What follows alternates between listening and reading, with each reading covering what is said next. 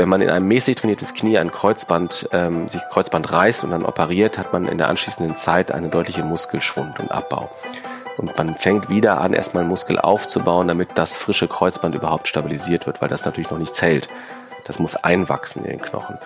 Dadurch wäre es natürlich optimal, man fängt mit plus 120 an und nicht mit 100 und die 20 verliert man, ist dann bei 100 und hat eine bessere Ausgangsposition für den Beginn der Reha. Herzlich willkommen zu Forever Young, dem Gesundheitspodcast vom Landshof. Mein Name ist Nils Behrens und ich bin nicht auf der Suche nach der ewigen Jugend. Ich möchte vielmehr Antworten darauf finden, was ein gesundes Leben ausmacht. Ich möchte gern wissen, was man dafür tun kann, um möglichst lange fit zu bleiben. Aus diesem Grund treffe ich jede Woche einen Gesundheitsexperten, der mir meine Fragen beantwortet. Und wer weiß, vielleicht kann man am Ende durch dieses Wissen doch noch ein längeres Leben führen.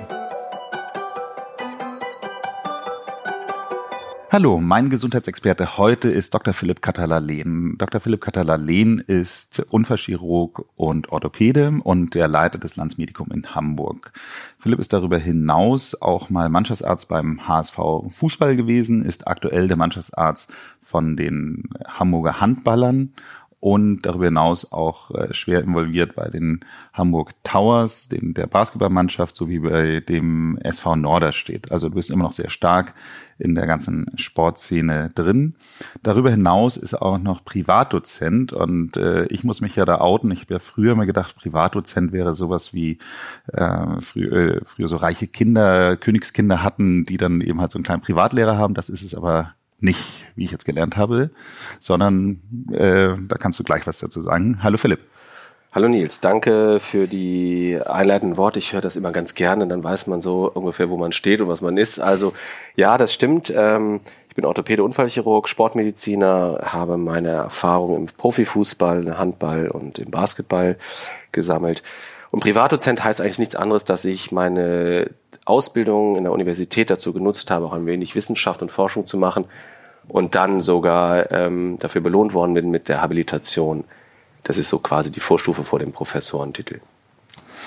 Wir wollen heute ja in erster Linie über eine andere Sportart reden, nämlich über das Skifahren. Die Skifahrsaison beginnt jetzt gerade und es geht im Grunde genommen eigentlich da um die große Frage, wenn man sich tatsächlich, was ich natürlich niemanden wünsche, aber doch verletzen sollte beim Skifahren, ob man sich besser vor Ort operieren lässt oder ob man es lieber ähm, zu Hause macht.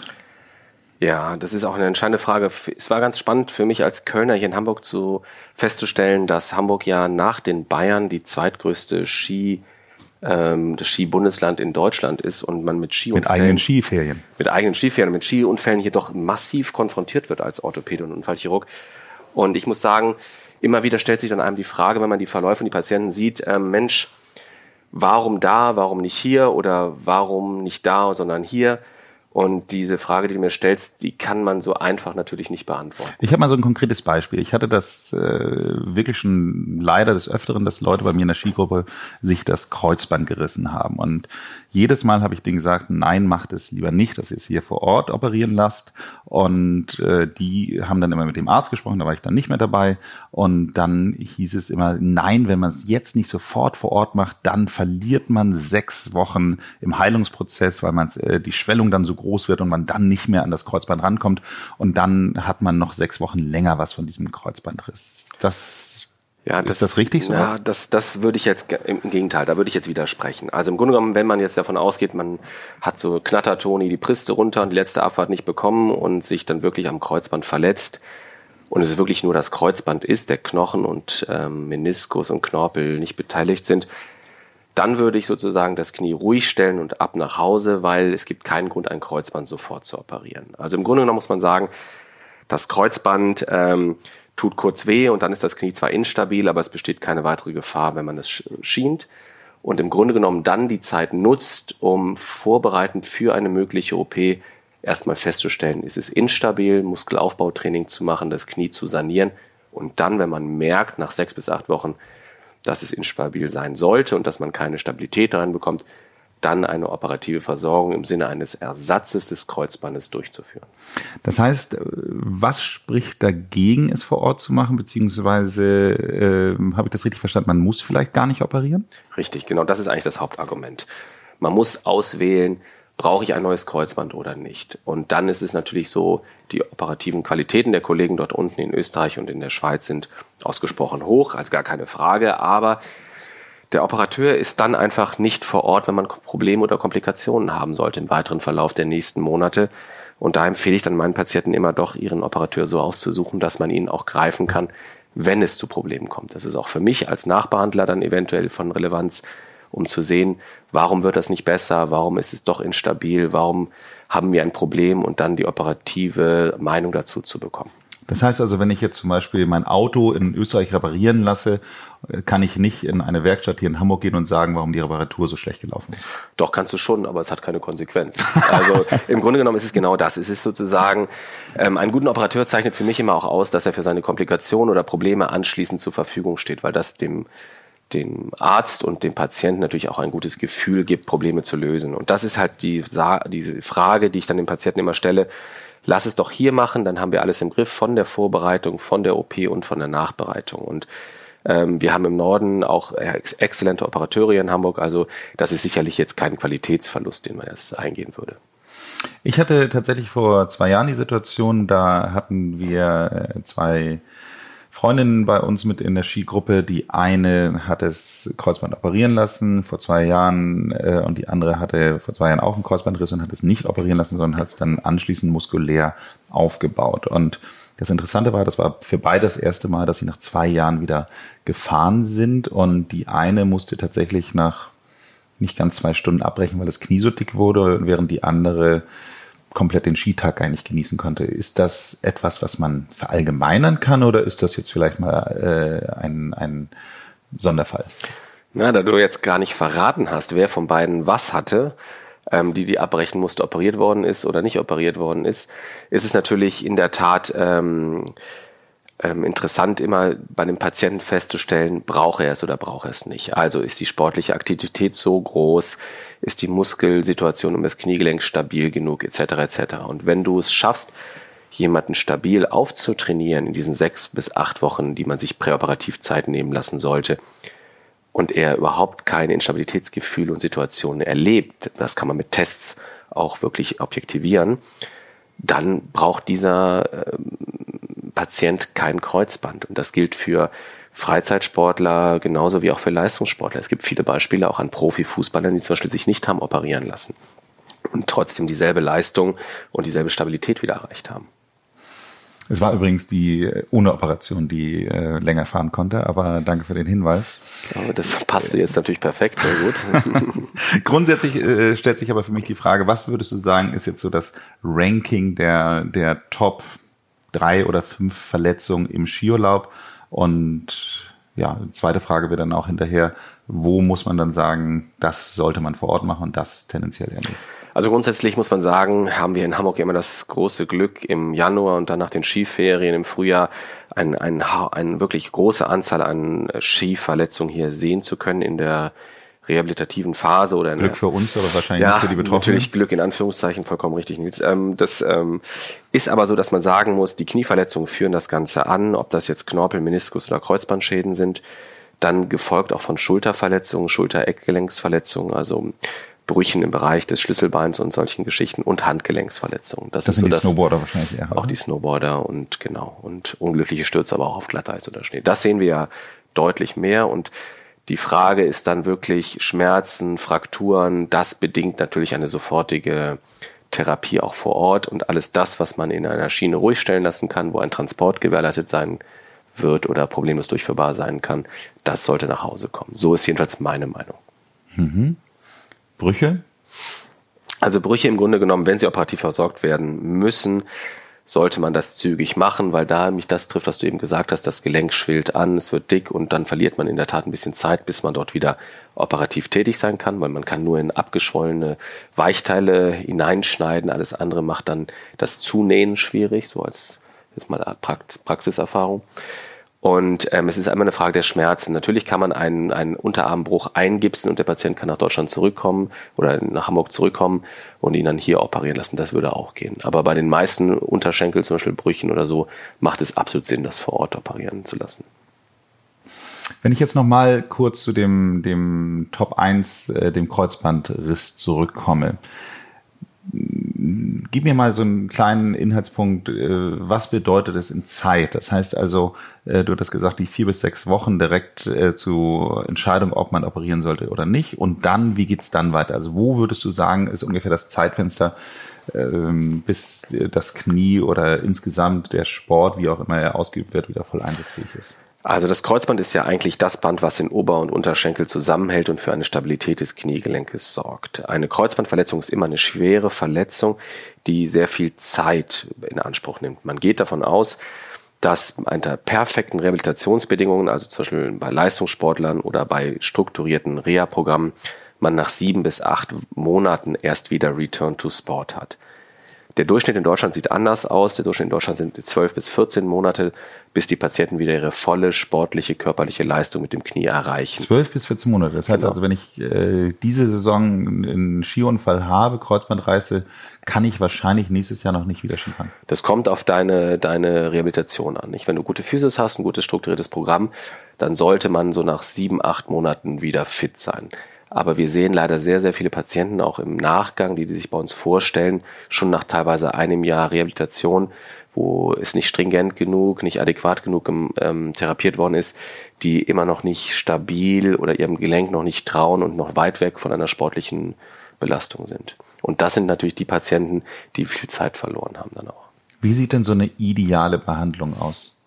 Na, Im Grunde genommen man, wenn ich mir es wünschen könnte, wäre es so, ich kriege eine Kreuzbandverletzung auf den Tisch, relativ frisch, kann sozusagen dann die physiotherapeutischen rehabilitativen Maßnahmen planen, gucke es mir nach sechs Wochen, wenn es wirklich wieder belastbar ist, an, ob es stabil ist oder instabil. Sollte es dann im Test instabil sein, führe ich den Patienten einem Operateur zu, der ihm ein perfektes Kreuzband wieder reinbaut. Und anschließend wird der Patient dann sagen, dann über postoperative Rehabilitation, äh, akut, subakut bis hin dann zur Reha-Phase betreut. Das dauert, das sind dann Termine, die man drei bis viermal die Woche wahrnimmt, mit nicht nur Physiotherapie, sondern auch Kräftigungstherapie, Aufbautraining, mit begleitender zum Beispiel Elektro- und Stromtherapie für die Muskulatur. Also es gibt ganz viele kleine Dinge, die man machen kann, um das Ergebnis zu verbessern und insbesondere auch die, die Dauer deutlich zu verkürzen. Ich muss da jetzt nochmal einhaken, wenn du sagst, ein neues Kreuzband, äh, holt man das dann irgendwo aus dem Ersatzteillager oder, oder wie kann ich mir das vorstellen? Ja, soweit sind wir leider noch nicht. Das wäre natürlich perfekt. Nein, wir müssen uns quasi unser eigenes Ersatzteillager ähm, nehmen und aus Muskel und Sehnen im Bereich des Oberschenkels ähm, zum Beispiel oder aus der Patellarsehne ähm, Gewebe entnehmen, was wir dann so bearbeiten und dann als Kreuzbandersatz implantieren. Und machen das die Kollegen in Österreich oder in der Schweiz auch so oder nehmen die das bestehende Kreuzband und nähen es einfach wieder zusammen? Also es gibt, es gibt ähm, Kreuzbänder, die kann man nähen, das ist aber eher der seltene oder Ausnahmesituation. Die Kollegen in Österreich und der Schweiz arbeiten so wie wir in Deutschland nach denselben Prinzipien. Da ist das qualitativ schon, muss man sagen, auf hohem Standard und äh, vergleichbar. Mhm. Das klingt jetzt aber für mich, jetzt muss ich doch nochmal wieder auf die Eingangsfrage zurückkommen, dass dann ja etwas gemacht wird, was letztendlich schon sechs Wochen vorher hätte mach, äh, gemacht werden können. Ja, mit dem großen Unterschied, gut, dass du darauf eingehst, ähm, dass man natürlich die sechs Wochen hat nutzen können, das Knie aufzutrainieren, zu stabilisieren und dann in ein auftrainiertes und wirklich muskulär gut stabilisiertes Knie ein Kreuzband implantiert, sodass dann nach der Operation der Muskelverlust durch Ruhigstellung und Wundheilung nicht mehr so groß ist. Man muss sich das vorstellen, wenn man in einem mäßig trainiertes Knie ein Kreuzband, ähm, sich Kreuzband reißt und dann operiert, hat man in der anschließenden Zeit einen deutlichen Muskelschwund und Abbau. Und man fängt wieder an, erstmal Muskel aufzubauen, damit das frische Kreuzband überhaupt stabilisiert wird, weil das natürlich noch nicht zählt. Das muss einwachsen in den Knochen. Dadurch wäre es natürlich optimal, man fängt mit plus 120 an und nicht mit 100 und die 20 verliert man, ist man bei 100 und hat eine bessere Ausgangsposition für den Beginn der Reha. Weil der Muskelabbau in, für alle Verletzungen oder für in allen Situationen eigentlich das ist, was uns dann viel Zeit kostet, das langsam und sukzessive wieder aufzubauen. Da muss ich mich so an meine Kindheit erinnern. Wir haben tatsächlich immer noch vom Fernseher dann Skigymnastik gemacht. Da gab es dann irgendwie so ein Programm im Regionalfernsehen, glaube ich, in der Winterzeit. Das klingt ja fast so, als ob das gar nicht so Blödsinn war, also auch wenn es äh, gefühlt nicht mehr so on vogue ist, aber scheinbar hat das ja dann, äh, dann irgendwie Sinn gemacht. Naja, das muss man, wenn man auf der Skipiste sich dann auch nochmal vor Augen führen. Also man sitzt dann da und sieht die Leute ähm, Skifahren und man sagt, ja, das ist ein super Skifahrer, aber der kommt gerade aus dem Büro, sich nicht auftrainiert, ähm, ins Auto gesetzt, von Hamburg nach, nach Österreich oder in die Schweiz gefahren, Skier an und auf die Piste. Es gibt natürlich auch ganz es viele gibt, andere tolle Skiorte. Man kann auch in die USA oder nach Tschechien oder wir wollen hier keine Werbung für irgendwelche Länder machen. Hatte ich Österreich gesagt? Ich hatte Österreich gesagt. Also wo auch immer hin, ähm, ist es natürlich so, dass das Training und ähm, dass die Vorbereitung doch elementar wichtig ist, gerade ähm, wenn man immer noch das Gefühl hat, man ist so fesch wie mit 18 und so top in Form. Und ja, auch das Material wird ja immer besser durch die, durch die neue Generation an Skiern dass man auch schneller und sicherer fährt, aber trotzdem kommt es zu Situationen, wo man dann auch in, in extremen äh, Gelenkdehnungen kommt, Muskeldehnungen kommt und wo dann natürlich auch Verletzungen wie ein banaler Muskelabriss passieren kann. Und ähm, eine gewisse Vorbereitung, auch konditionell, ähm, macht durchaus Sinn. Sonst ist ähm, jede Abfahrt kostet Kraft und irgendwann merkt man, man wird müde, wird unkonzentriert und dann ist die letzte Abfahrt wirklich die letzte Abfahrt, weil man einen Fahrfehler oder Aufmerksamkeitsdefizit hatte aufgrund des konditionellen Mangels. Also ich sehe das hier auch deutlich. Wir haben Patienten, das sind meistens dummerweise die, die dann sogenannte Sekundärprävention betreiben, die einen Unfall hatten und wissen, wie wichtig eine Vorbereitung ist. Aber wir sehen viele auch, die in der Tat konditionell und muskelkraftmäßig auf einem schlechten Level sind und sich dann diese Belastung zutrauen. Und dann natürlich Unfälle riskieren damit. Das heißt also, zur Prävention sollte man besser trainiert Skigymnastik machen. Man sollte sich aufwärmen, vermute ich mal. Also man sollte immer genau, man sollte halt wissen, welche Muskeln man ähm, so ein bisschen auch überstrapaziert, gegebenenfalls die man vorbereitet. Man sollte sich ein bisschen aufwärmen, man sollte darauf schon Acht geben, dass man in einem guten Zustand ist, weil es ist ein Sport, der auch ähm, je nachdem, wie man intensiv ihn macht, ähm, also wenn man nur die Hütte sozusagen in der ersten, in der ersten Abfahrt ansteuert und sozusagen mit dem Kehrausmaschine die letzte Abfahrt macht, dann ist das durchaus vielleicht noch tolerierbar. Aber alles andere, gerade auch die Tiefschneegeschichten, sollten mit einer guten, guten ähm, Präparation oder Vorbereitung erfolgen. Und ich glaube, es gibt Übungen, es gibt das sind banale Dinge, die man machen kann, die jeder schneller lernen kann, schnell durchführen kann, so wie du damals vor deinem Skigymnastik ähm, die sind nicht dramatisch, aber die helfen schon so ein bisschen vorpräventiv zu sein, ja. Okay. Gut vorbereitet, gut aufgewärmt und wenn es dann tatsächlich dazu kommt, sollte man eben halt schon im Zweifelsfall nochmal eine Zweitmeinung einholen, ob es tatsächlich vor Ort operiert werden muss oder nicht. Ja, im, Grunde genommen ähm, ist es halt so, dass ähm, das ist für uns dann hier in Hamburg, die wir dann die Nachbehandlung übernehmen, und da spreche ich sicherlich auch vielen meiner Kollegen aus dem Herzen, manchmal wirklich schwierig ist, wenn wir sehen, wir haben Probleme, die wir nicht geregelt kriegen. Das Knie wird nicht dünner, der hat immer noch Schmerzen, der Patient. Oder wir haben das Gefühl, es ist nicht stabil genug. Und dann so dem Patienten zu empfehlen, das nochmal operieren zu lassen, ist halt schon eine Belastung oder eine, eine Entscheidung, die die man sich ersparen möchte und ähm, vom Zeitverlust mal ganz abgesehen. Ich glaube, wenn man sich verletzt und wenn die Diagnose so ist, dass man ähm, doch mal darüber entscheiden kann, ob man sich operieren lassen will oder nicht, dann macht eine kurze Rücksprache vielleicht oder eine kurze Zweitmeinungsinformation ähm, sicherlich durchaus Sinn. Vielen Dank. Sehr gerne. Hast du dich persönlich auch schon mal beim Skifahren verletzt? Ja, damit ich jetzt ungern drüber reden, ich bin aus dem Lift gefallen, aber das war sozusagen ein Trauma, was ich, was wenige in meinem Umfeld mitbekommen haben, glücklicherweise. Okay.